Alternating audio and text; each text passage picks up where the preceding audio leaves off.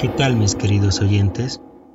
Les doy la bienvenida a la Casa 666, un podcast dedicado a llevar el terror a tus oídos, en el que todas nuestras historias son basadas en hechos reales.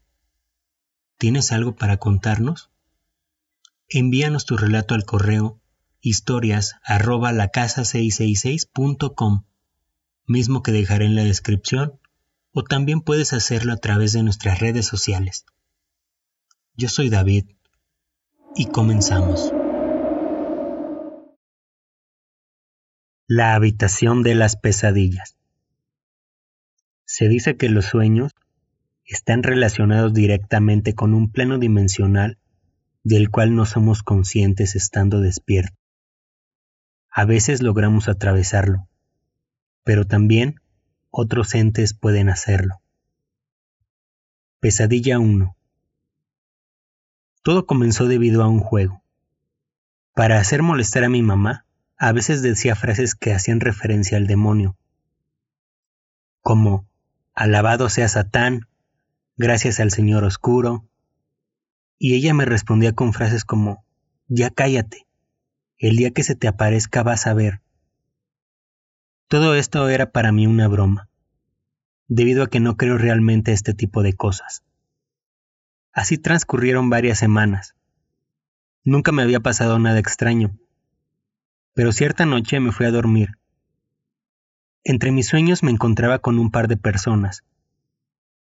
Fuimos a la casa de una bruja y nos echó las cartas.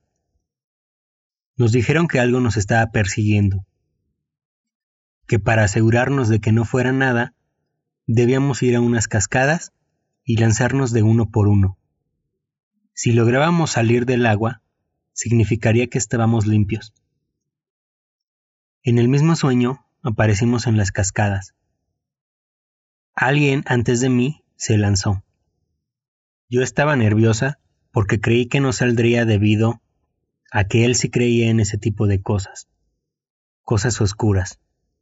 Me dije a mí misma que si él había salido limpio, yo también lo estaría. Así que me lancé a la cascada.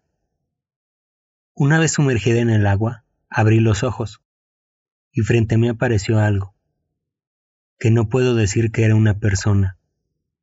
Vestía todo de blanco, y su rostro tenía huecos en lugar de ojos. Alrededor de estos huecos habían grietas, como si estuviera hecho de porcelana. Me sujetó de los hombros y me dijo, Te voy a llevar con el demonio al que tanto alabas. Sentí como me jalaba, hacia lo profundo y cómo me ahogaba. En ese momento pude despertar. Desperté casi llorando y envuelta en un frío sudor. Pesadilla 2.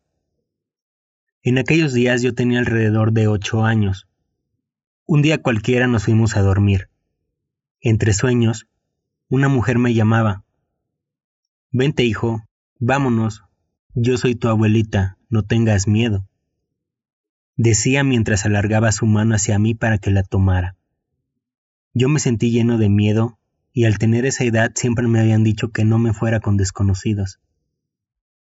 En vida nunca estuve con ella, así que yo me negaba a ir con ella a pesar de que aquella mujer aseguraba ser mi abuelita.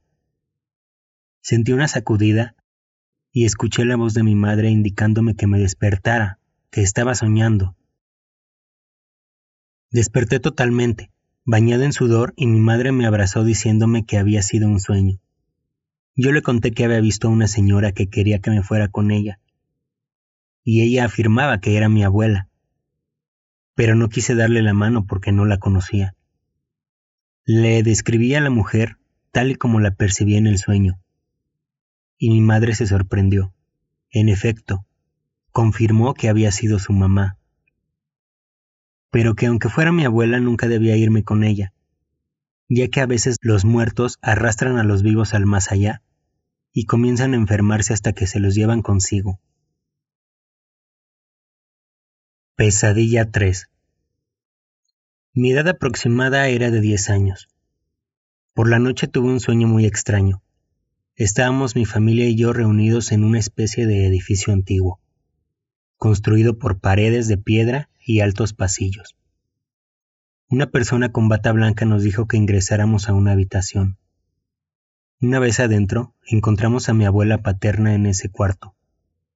Estaba dentro de una especie de cápsula de cristal. Nos quedamos mirándola y el doctor nos dijo que había muerto. El sueño transcurrió y en el mismo yo veía que mi padre lloraba. Desperté y supe que solo había sido una pesadilla. A la mañana siguiente recordaba solamente algunos fragmentos de ese sueño. Transcurrieron unos días, quizá una semana. Era domingo y toda la familia y yo habíamos ido al centro de la ciudad, ya que se presentaba una pequeña feria. Regresamos a la casa aproximadamente a las diez de la noche. Una vez dentro, la vecina de la casa de al lado salió mis hermanos y yo entramos a la casa y mis padres se quedaron afuera. No escuchamos qué había sido lo que le dijo, pero mi padre le dijo a mi madre que tenía que ir al hospital enseguida. Nos dijeron a mis hermanos y a mí que nos fuéramos a dormir, ya que mañana había escuela, y así lo hicimos.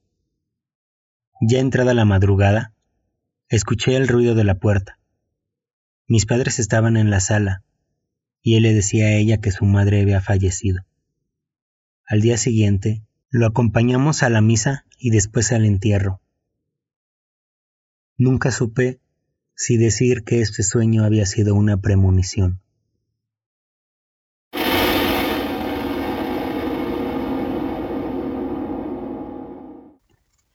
Y así termina una más de nuestras historias.